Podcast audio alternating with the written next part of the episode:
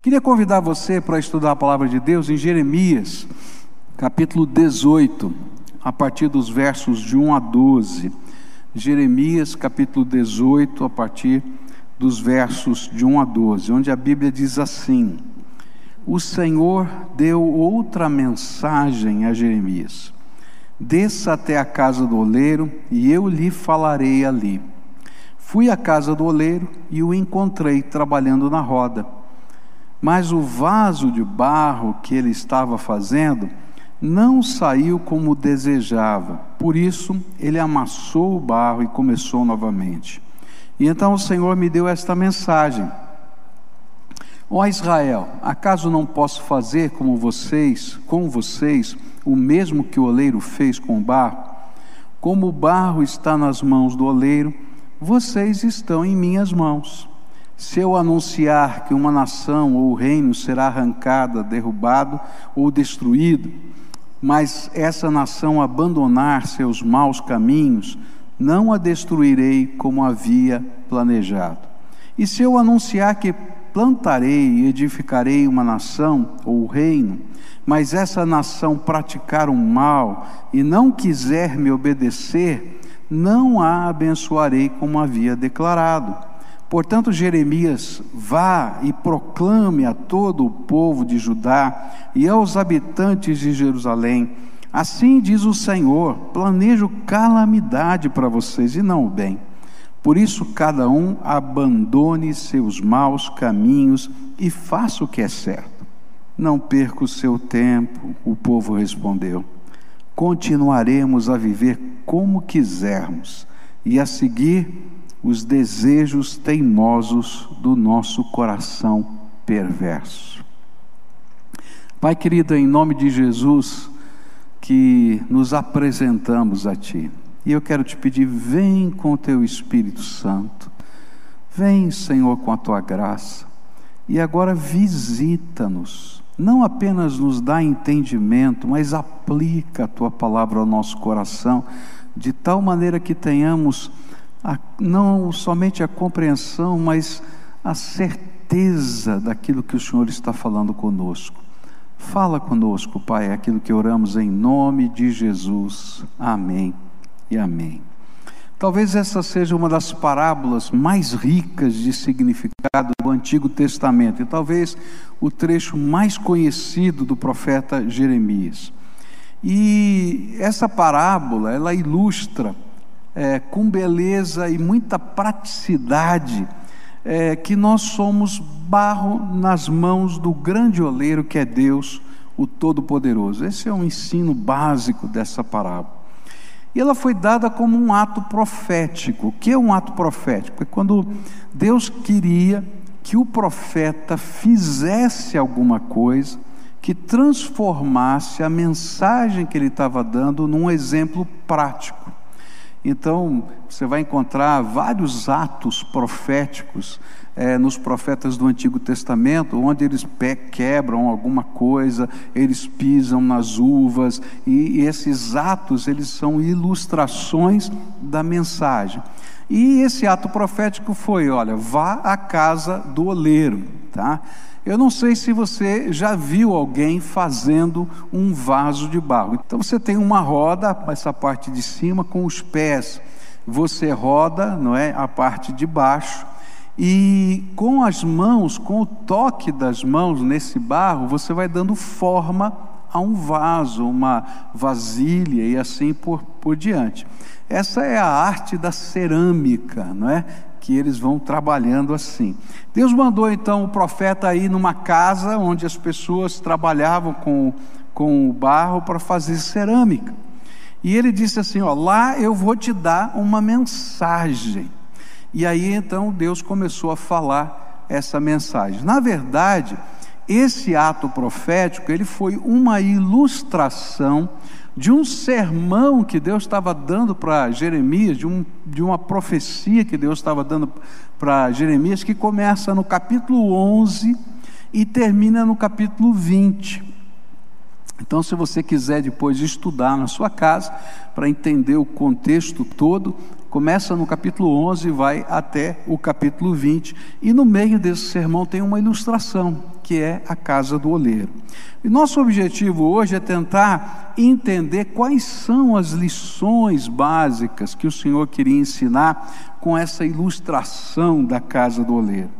A primeira lição, como eu falei, é: todos nós somos barro na mão do oleiro. Verso 6 diz assim: Como o barro está nas mãos do oleiro, vocês estão em minhas mãos. Pode parecer uma coisa tão, tão simples, né? Todos nós estamos na mão de Deus, é isso que está falando, né? Parece uma coisa tão simples, mas na prática, há muitas pessoas que não creem e que não aceitam essa realidade, porque talvez não acreditem em Deus.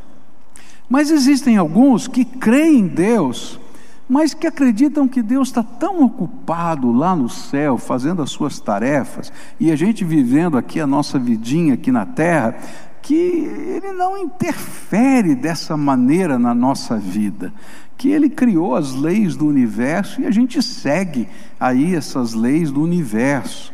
E para eles, então, essa mensagem de que a gente está na mão de Deus, no sentido tão prático e tão, tão pessoal, não parece ter significado.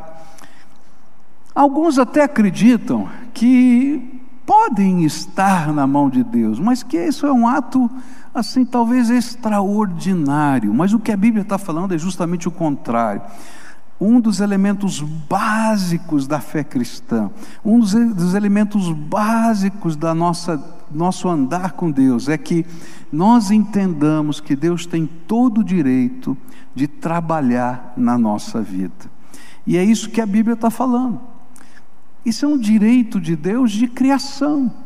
E é interessante que Deus vai usar exatamente o barro. Lá em Gênesis vai dizer que Deus pegou, fez um boneco de barro soprou o sopro da vida nas narinas do boneco e o homem foi criado dessa maneira. E desde o começo, essa ilustração do barro nas mãos de Deus está conectada com a nossa vida e com, com Deus. E o que a Bíblia está dizendo é que Ele é o dono da nossa existência e que sem Ele nada somos e nada podemos fazer, nem existir, nem nada. Talvez seja por isso que o apóstolo Paulo, pensando, eu creio, nesse texto, escreveu em Romanos 9, versículos 20 e 21 o seguinte: Ora, quem é você, mero ser humano, para discutir com Deus? Acaso o objeto criado pode dizer àquele que o criou: Por que você me fez assim? O oleiro não tem o direito de usar o mesmo barro para fazer um vaso para o uso especial e outro para uso comum. E a ideia do apóstolo Paulo, né, às vezes gosto de ficar é, ilustrando, vendo as cenas na minha mente, é assim um vaso né, de barro que está na mão do oleiro, dizendo: por que, que o senhor colocou esse biquinho aí? Não gostei do biquinho, faz mais fino não é? Ou então, por que, que você fez gordinho desse jeito, mais, né, mais abaloado? Assim, e, e o apóstolo está dizendo, será que o vaso tem direito, né, o objeto tem direito de dizer para o Criador que, o que ele vai fazer?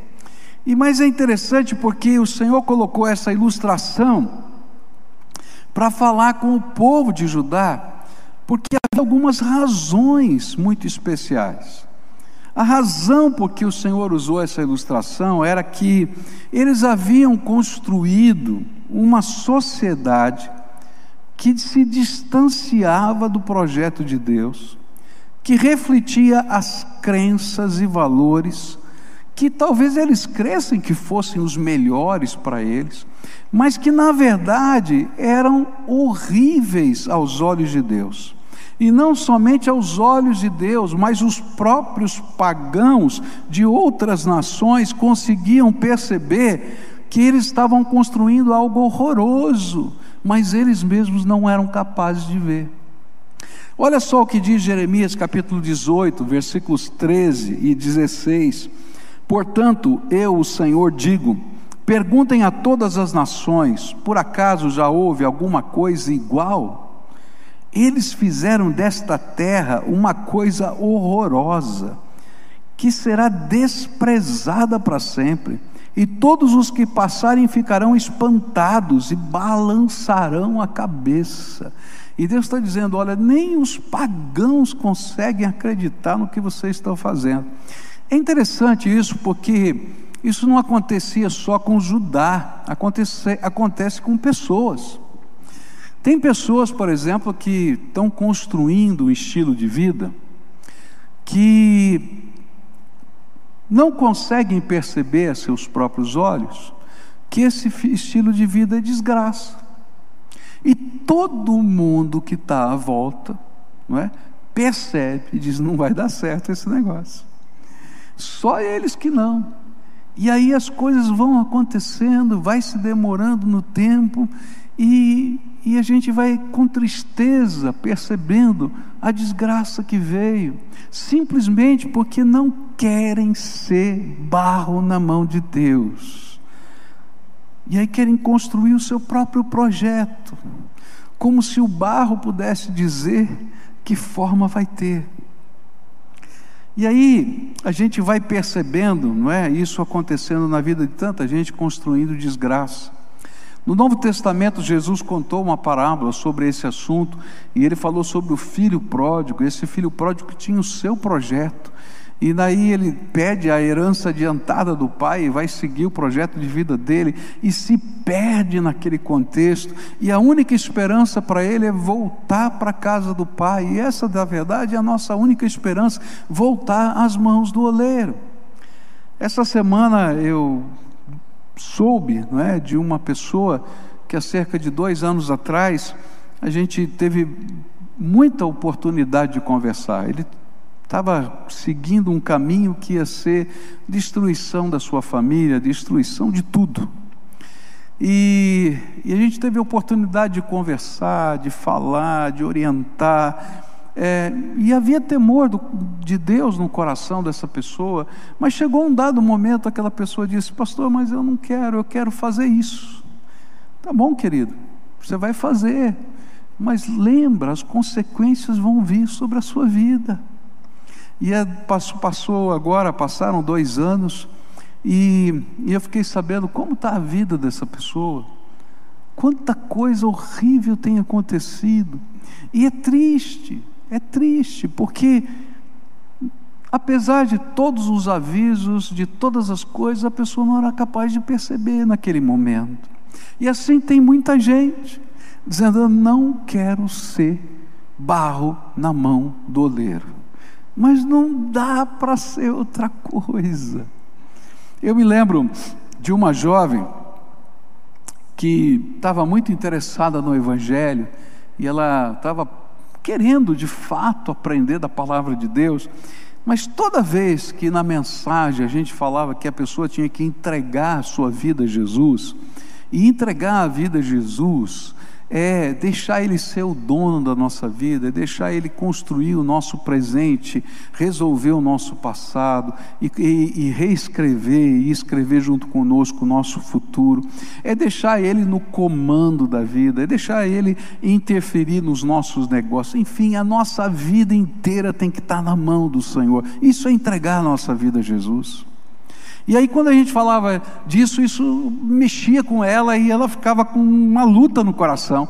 E um dia ela veio conversar comigo e disse: Pastor, eu, eu, eu amo a igreja, eu adoro a música, eu gosto das mensagens, mas quando o senhor fala de entregar a vida a Jesus é muito complicado. Eu falei: Por que, que é complicado? Porque eu quero resolver tudo da minha vida, eu não quero que Deus se meta na minha vida, não. E sabe, foi tão difícil para ela entender que não tem jeito. Ou a gente deixa Deus interferir na nossa vida, ou a gente está perdido, fora de contexto, fora de lugar. Por isso que Jesus veio, a Bíblia diz que ele veio buscar e salvar o que estava perdido. E, a, e o perdido é justamente isso. Você já perdeu uma caneta? Ela está fora do lugar. Aí você vai procurar a caneta, olha para um lado, olha para o outro e tal. E onde é que está a caneta? E você não consegue usar a caneta, porque a caneta está fora do seu lugar. Aí você encontra a caneta, ela vai para o lugar dela e você pode usá-la outra vez. É isso que o Senhor está fazendo. Fora das mãos de Deus, nós estamos perdidos. E aí vem a segunda lição desse texto. E a segunda lição vai aparecer nos versículos 4, 5 e 6, onde diz assim: Mas o vaso de barro que ele estava fazendo não saiu como desejava, por isso ele amassou o barro e começou novamente. E então o Senhor me deu esta mensagem: Ó oh Israel, acaso não posso fazer com vocês o mesmo que o oleiro faz com o barro? E a segunda lição desse texto é que o Senhor não somente tem direito de moldar o barro, como ele também estabeleceu critérios próprios de qualidade, que já nos foram revelados na Sua palavra. Então, como é que ele vai julgar se o vaso está bom ou se está ruim? Se ele tem que amassar e fazer de novo ou não? São os critérios que ele mesmo pré-estabeleceu que nos foram revelados nas Escrituras. E é à luz desses critérios que ele vai nos abençoar, ou ele vai nos quebrantar, tá? Mas hoje eu quero falar dos critérios que Deus tem. Porque por trás desta afirmação havia um conceito errado que o povo tinha a respeito de Deus em como ele lidava com as pessoas. Como muitas pessoas têm conceitos errados de Deus. Alguns dizem assim: olha, Deus é amor, ele nunca vai amassar o barro. ou não vai haver um juízo eterno, ou não vai haver inferno. Outro dia escreveram, acho que foi no meu, é, no, no, no, meu Instagram, no meu Facebook, dizendo, pastor, é, se Deus é Pai, e se nós, como pais, nunca abandonamos os nossos filhos, então como ele vai poder mandar alguém para o inferno? Foi um sermão que eu falei sobre o inferno. E eu disse: Olha, sabe, é verdade, tem muita gente que defende essa sua teoria, inclusive algumas religiões que defendem a sua teoria, que diz que não vai haver inferno, que vai haver apenas a extinção do ser humano, aquele que não vai ter a vida eterna, tá? Agora, o interessante é que nenhum dos textos da Bíblia falam sobre isso. Todos os textos da Bíblia pressupõem um juízo final e uma bênção eterna e uma condenação eterna. E são esses os textos que estão lá. E aí você vai construindo o seu o seu modo de pensar sobre Deus que não tem nada a ver com Deus. E esse povo fez a mesma coisa. Eles tinham alguns conceitos. Eles pensavam assim, isso está revelado nos capítulos 11 até 17. Nós somos o povo escolhido de Deus. Então, se nós somos o povo escolhido de Deus, nada vai tocar-nos, porque Deus fez uma promessa e Ele tem que cumprir essa promessa, que nós somos abençoados. E aí, nos capítulos 11 a 17, quando Deus está falando que Ele tem os seus próprios critérios, e que ele tem promessas que são condicionais, e é isso que essa, que essa parábola está dizendo. Eu, como, como oleiro, se eu acho que não está bom, eu amasso o barro mesmo e vou fazer de novo. E se eu prometi para uma nação que eu vou abençoar e ela está em pecado, eu vou tirar a bênção. E se eu prometi que vou amaldiçoar e essa pessoa se arrepende, eu coloco a bênção. Assim eu vou fazer com vocês. E aí o que ele vai trabalhar são esses conceitos errados que estavam na mente do povo. E aí um dos conceitos errados que o povo tinha e que aparece nesses capítulos todos era que se eles orassem, o Senhor ia responder e o milagre ia acontecer. E então, o que Deus vai dizer é que oração sem compromisso com a transformação de Deus vira catástrofe. E ele estava dizendo: Olha, vocês estão construindo altares nas suas casas, estão queimando incenso, estão levantando clamor. Por quê? Porque havia um povo inimigo, os caldeus, que estavam chegando para invadir a terra. E eles estavam então preocupados com a desgraça. E eles estavam orando. E eles diziam: Não, nós já oramos, já fizemos jejum. Deus vai responder e alguma coisa tremenda vai acontecer. E Deus estava dizendo para eles: Não, porque vocês não se converteram e não mudaram o seu seu coração. Sabe, Uma campanha de oração sem deixar Jesus ser o Senhor é imaginar que nós podemos controlar a Deus com a nossa liturgia. Quando eu estudei um pouquinho de sociologia, eu descobri que uma das primeiras expressões da realidade é aquilo que eles chamam na sociologia de fé mágica. Tá? O que é a fé mágica? É um conceito muito próximo de religião e magia. O que, que é magia? Eu faço determinadas coisas para controlar as circunstâncias. Eu controlo os elementos, e aí eu controlo através desses rituais o que vai acontecer. E tem muita gente vivendo um tipo de fé mágica. Então, se eu orar assim, se eu fizer a oração poderosa, se eu subir a escadaria de joelhos, se eu carregar a cruz dessa maneira, se eu fizer aquilo, se eu fizer aquilo outro, mas não mudam de vida, não deixam Jesus ser o Senhor da vida, não deixam ele entrar nos seus negócios, não deixam ele entrar na sua moral, não deixam ele entrar no jeito que eles educam os seus filhos filhos, não deixa ele entrar na sua visão de valores. Então, oração ou liturgia sem transformação vira desgraça. Não funciona. Porque a verdadeira fé é entrega, é compromisso para que o oleiro molde a nossa vida. Não somos nós que moldamos Deus à nossa imagem, mas é Ele que nos molda, segundo a Sua santidade, a imagem dEle. Está entendendo a diferença? Oração sem compromisso com a transformação não funciona. Segunda coisa que o Senhor falou nesse período de 11 a 17 ali, e que Ele está refletindo nessa ilustração, é que profecia sem conversão não salva.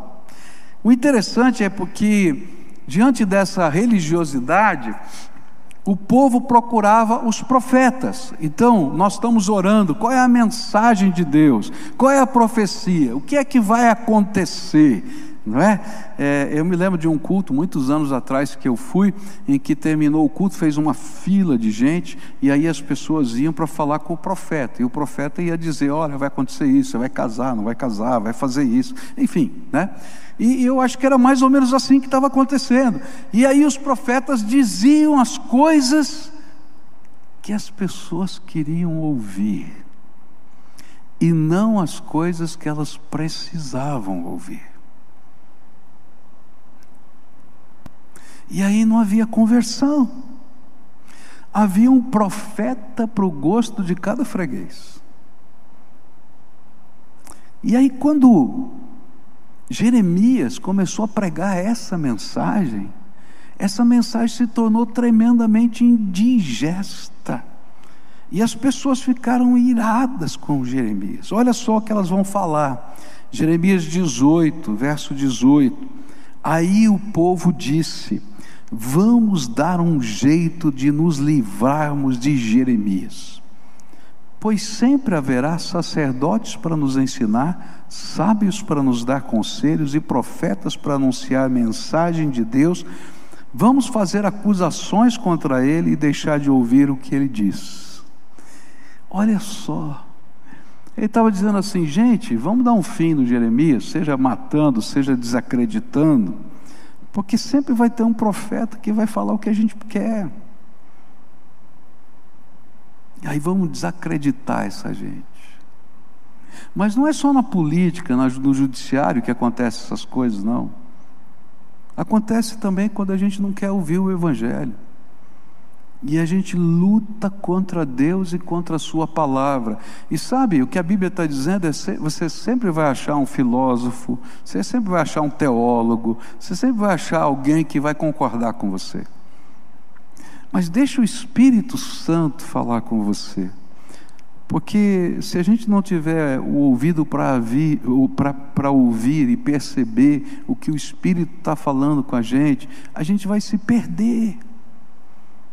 E não adianta odiar o mensageiro, se a mensagem veio de Deus para a nossa vida. Então, deixa o Espírito de Deus transformar. O que o Senhor está dizendo é que profecia, seja ela que for, ciência, conhecimento, sem graça salvadora de Deus, também não funciona na nossa vida. Vai chegar uma hora que não vai preencher mais o nosso coração. E o grande desafio das Escrituras não é ouvir o que nós desejamos, mas ouvir o que o Senhor tem falado através da Sua palavra. Por isso, então, toda profecia tem que promover conversão transformadora. Terceiro argumento que eles tinham para dizer: olha, não vai ser desse jeito, Jeremias, que você está falando, nem Deus vai usar os seus critérios, era o templo e o pacto, a aliança que estava guardada na arca, lá no templo, lembra as tábuas da lei que estavam guardadas? E eles diziam assim: olha, pode ser que uh, os caldeus invadam todos as outras cidades, mas Jerusalém não vai ser, não vai ser invadida, porque aqui tem o templo do Senhor. E se o sacerdote tocasse na arca do Senhor, mesmo sendo sacerdote, era fulminado, quanto mais esses pagãos que vão entrar nessa terra, vão tentar entrar na cidade de Jerusalém. E o sentimento deles era: se a gente tem o templo, isso nos basta. Mas quando a gente lê o profeta Ezequiel, por exemplo, a gente vai descobrir que a glória do Senhor já tinha abandonado a cidade e já tinha abandonado o templo. Isso foi tão chocante para Ezequiel, ele disse: Não estou entendendo, por que, que a tua glória vai embora? E aí então o Senhor dá uma visão para Ezequiel e diz: Ezequiel, eu vou te mostrar por que, que eu estou indo embora. E ele então, no capítulo 8 de Ezequiel, toma Ezequiel, arrebata em espírito, ele tem uma visão, ele tem uma revelação, e ele começa a participar dessa visão, como se fosse um sonho, que você está dentro do sonho, e ele vai participando, ele vai até o templo, e o Senhor vai dizer para Ezequiel: Ezequiel, abre um buraco na parede do templo e ora no Santo dos Santos, no lugar sagrado. E quando então ele abre o buraco na parede, o texto da, das Escrituras diz o seguinte: E vi abominações inomináveis. Eu não consigo nem falar o que eu vi lá dentro. E aí o Senhor vai dizer para ele: está vendo? É por causa disso que eu estou indo embora. Sabe, não adianta a gente participar de uma igreja, a gente ter uma relíquia da, no, da nossa casa, ou a gente vir num templo, ou quem sabe ter o Salmo 91 aberto nas Escrituras, lá na, na, casa, na porta de entrada. Eu já vi muita gente que tem lá a Bíblia aberta no Salmo 91 e não sai de casa nem entra em casa sem passar a mão na Bíblia. O papel já está tudo assim, meio, até meio borradinho. Mas, gente, não é o Salmo 91 que faz a diferença, é Jesus no coração da gente é graça transformadora, não é a nossa religiosidade. E sabe o triste dessa história? É que quando os caldeus invadiram toda aquela terra, os babilônios invadiram toda aquela terra e destruíram a cidade de Jerusalém, milhares de pessoas morreram no pátio do templo por causa dessa crença, mas não se converteram se você ler lá o versículo 12 que a gente terminou de ler, que foi a resposta do, do povo, diz assim: Não perca seu tempo, profeta. O povo respondeu: Continuaremos a viver como quisermos e a seguir os desejos teimosos do nosso coração perverso. Enquanto a gente não se deixar ser barro na mão do oleiro, a gente não vai conseguir perceber a graça abençoadora de Deus na nossa vida. A última coisa que esse povo vai lidar foi com o nacionalismo orgulhoso. Eles dizem: Nós somos judeus, nós temos uma história de vitórias, não há povo que nos vença. Só que eles não entendiam que todo nacionalismo orgulhoso e toda boa vontade, toda boa intenção, sem graça de Deus não funciona quando a batalha é espiritual. O Senhor estava dizendo para eles: se vocês não se arrependerem, vai vir guerra sobre esse lugar, vai vir morte sobre esse lugar. se vocês não estiverem dispostos a dar passos de fé e me obedecer, vai vir desgraça. E aí perguntaram para Jeremias: como é que funciona? Primeira coisa, você vai ter que deixar os seus outros deuses. Porque ao mesmo tempo em que eles adoravam a Deus, eles adoravam a Baal, os senhores da terra, né? que eram os deuses locais.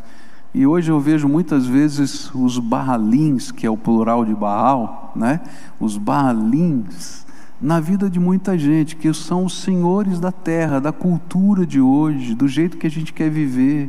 Se a gente não estiver disposto a abrir mão desses senhores da cultura para Jesus ser o Senhor da nossa vida, não tem jeito. Mas sabe, quando Jeremias falava sobre isso, ele diz: Mas tem uma coisa que vocês vão ter que transformar em ação prática. Qual é a coisa? Vocês vão se render aos babilônios e ninguém vai ser morto nessa terra, porque eu vou preservar tudo. E aí eles diziam: Como? Politicamente vai ser uma desgraça. Como a gente vai, depois de pregar todas essas mensagens que eu falei do templo, da, do orgulho, de tudo, a gente vai agora se render? E falar: É, porque se você não depor as suas armas de maneira que não haja mais volta, você sempre vai achar um caminho para voltar para onde estava antes. E acho interessante porque quando Eliseu foi chamado para o ministério e Elias lançou a capa sobre ele, e ele queria muito atender aquele apelo, Sabe o que ele fez? Ele pegou as doze juntas de boi com que ele arava a terra dele, usou as cangas, os instrumentos para fazer uma fogueira e assou os bois em sacrifício de louvor a Deus e distribuiu a carne entre seus amigos. E sabe o que significava isso? É, não tem mais volta. Se eu quiser voltar à vida antiga, não tem como, não tenho mais instrumento agrícola, não tenho mais nada. Eu sou do Senhor para daqui para frente, para valer. E o que a palavra de Deus está dizendo é: ou você é barro na mão do oleiro, maleável, que ele pode tocar e dar forma, ou ele vai ter que amassar. Mas hoje eu queria falar para você assim: cuidado com os teus critérios com os teus valores, com os teus profetas, com os teus filósofos. Deixa Deus ser o Senhor na tua vida. Barro na mão do oleiro. E aí ele vai dar forma.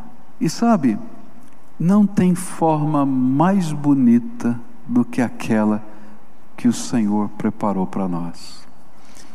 É, um dia falaram para a filha do Billy Graham, ela ia fazer uma conferência num país estrangeiro, uma grande cruzada, e disseram para ela assim: Olha, nós aconselhamos a senhora a não fazer essa conferência, a não fazer esse evento, porque existe um risco muito grande de termos problemas de segurança. E depois de orar, aquela mulher respondeu àquelas pessoas: o lugar mais seguro na face da terra é o centro da vontade de Deus. Não existe lugar mais seguro do que na mão do oleiro. Não existe lugar mais abençoado do que na mão do oleiro. Não existe forma melhor do que aquela que o Senhor vai dar para você com o toque das tuas mãos. Eu falei para você que estou completando essa semana 40 anos de ministério, não é? Eu quero dizer para você que eu ainda sou vaso, barro na mão do oleiro. E é o leve toque do Senhor que tem que dar forma na minha vida. E essa é alguma coisa tremenda, em que a gente celebra com Deus aquilo que Ele está formando em nós, pouco a pouco. Às vezes a gente não entende, porque o artista tem os seus planos. Mas quando a gente vai olhando o que ele está fazendo e o que ele já fez, a gente celebra junto com ele. Essa semana eu estava estudando um pouquinho sobre oleiro, vendo alguns filmes né, sobre oleiro. Até queria colocar um filme da roda funcionando, mas eles eram muito longos, aí eu vi que não daria muito tempo. E ouvi o testemunho de um, de um oleiro. Né? E ele disse assim: Olha, para mim, a profissão de ser ceramista ou de ser oleiro é a profissão mais complicada que existe mais difícil do que ser médico, mais difícil do que ser advogado. Por quê? Porque para você ser um, talvez um médico, um advogado, você precisa de seis, oito anos de estudo numa faculdade. Agora, para ser um oleiro bom, tem que ter 20 anos de experiência, senão não funciona. E quando você aprendeu a fazer o básico, quer começar a moldar, ainda tem uma série de coisas que você nunca imaginou, como a liga da argila, o tipo de areia que você vai colocar para dar brilho. E quando você aprendeu tudo isso, ainda você tem que aprender as técnicas de forno, porque tem um jeito certo de queimar para cada coisa que você faz. Então, 20 anos é pouco para um oleiro ser bom. E eu fiquei pensando, né? Nós temos o melhor de todos os oleiros, o Deus Todo-Poderoso, Criador dos céus e da terra. E a gente quer ensiná-lo a fazer a obra na nossa vida. Quem é você, ser humano, diz o apóstolo Paulo, para ensinar Deus o melhor para você mesmo?